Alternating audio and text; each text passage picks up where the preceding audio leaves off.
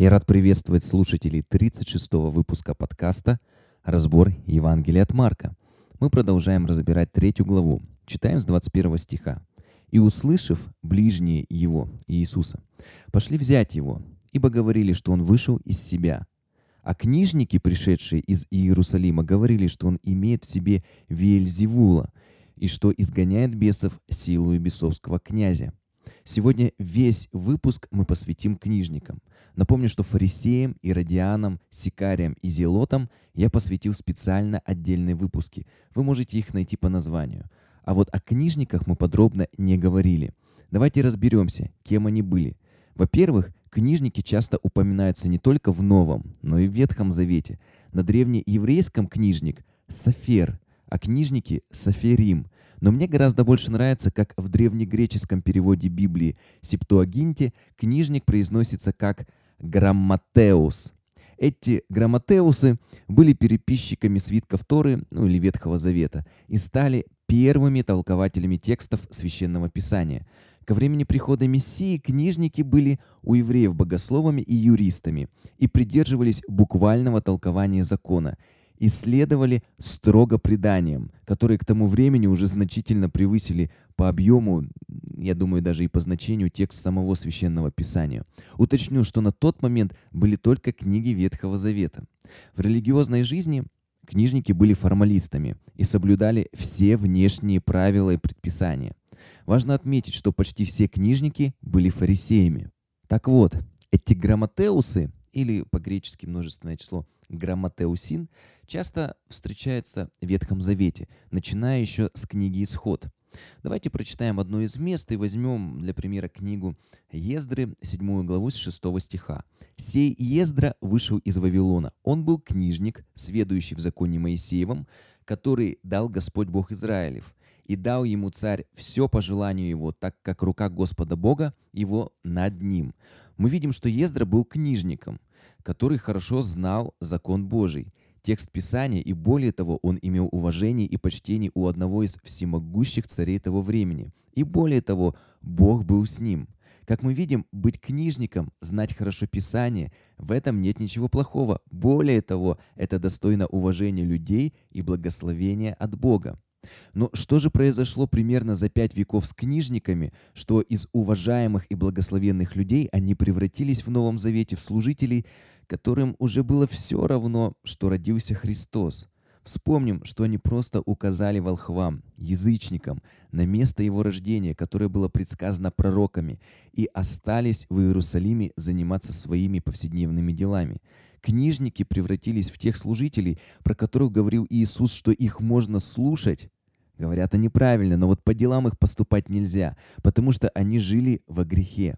Книжники утратили духовную власть и авторитет, поэтому, когда Иисус говорил, его слушали. Вспомним, что в Евангелии написано, что Иисус говорил как власть имеющий, а не как книжники.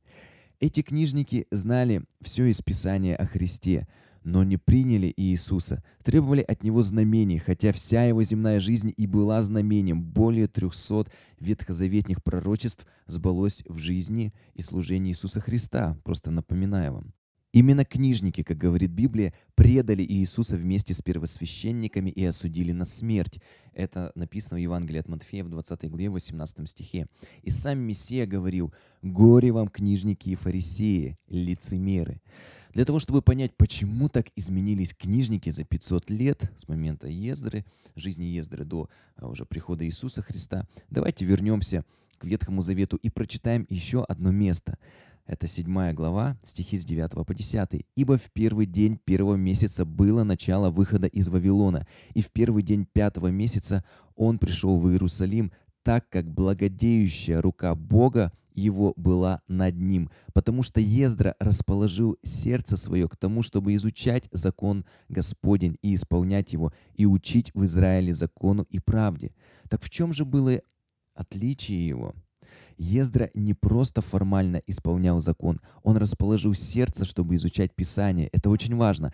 Наше с вами чтение Библии не только должно быть для нашего разума, или для галочки в годовом плане чтения, но мы должны располагать свое сердце к Писанию. Тогда это уже не просто формальная деятельность, но духовный труд, и пропуская Писание через наше сердце, мы открываем его не просто как мудрую книгу, но как письмо Небесного Отца, которое актуально для нашей сегодняшней жизни.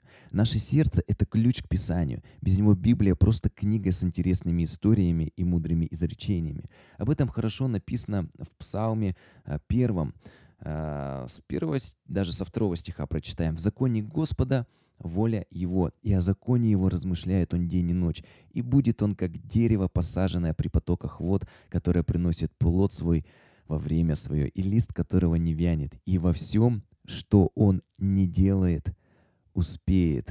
Правда, вдохновляет. А, во-вторых, Ездра исполнял это слово.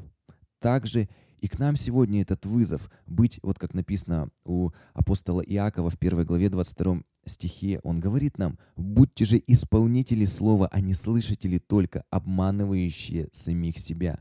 Просто слышать слово, даже посещая церковь, это еще ничего не значит. Это формальная вера. Библия призывает нас быть исполнителями слова. И третье — учить как написано в этом стихе о Ездре. В Новом Завете Иисус также сказал, идите и научите, идите и проповедуйте Евангелие. Это повеление нашего Господа. Рассматриваемые вот сегодня книжники, это очень актуально для нашей с вами жизни сегодня. Не дай Бог нам превратиться в людей, которые ходят в церковь, слышат Слово, но сами не читают его и не изучают, и не исполняют его, и не проповедуют. Потому что если мы всего этого не будем делать, то можем легко деградировать, как и книжники, из благословенных и уважаемых людей в лицемеров и презренных людишек, делающих все на показ и совершенно утратившие живые отношения с Богом. Книжники – неплохие люди. Неважно, как назвать человека, важно, какая суть у него внутри. Если это книжник Ездра, то это благословенный человек. А если этот книжник, предавший Иисуса Христа, то горе этому лицемеру. Неважно, как мы с вами называемся, в каких находимся конфессиях или церквах, важно, какая суть. Являемся ли мы по-настоящему верующими людьми, знающими Бога? С вами был Михаил Крюков. Благословений.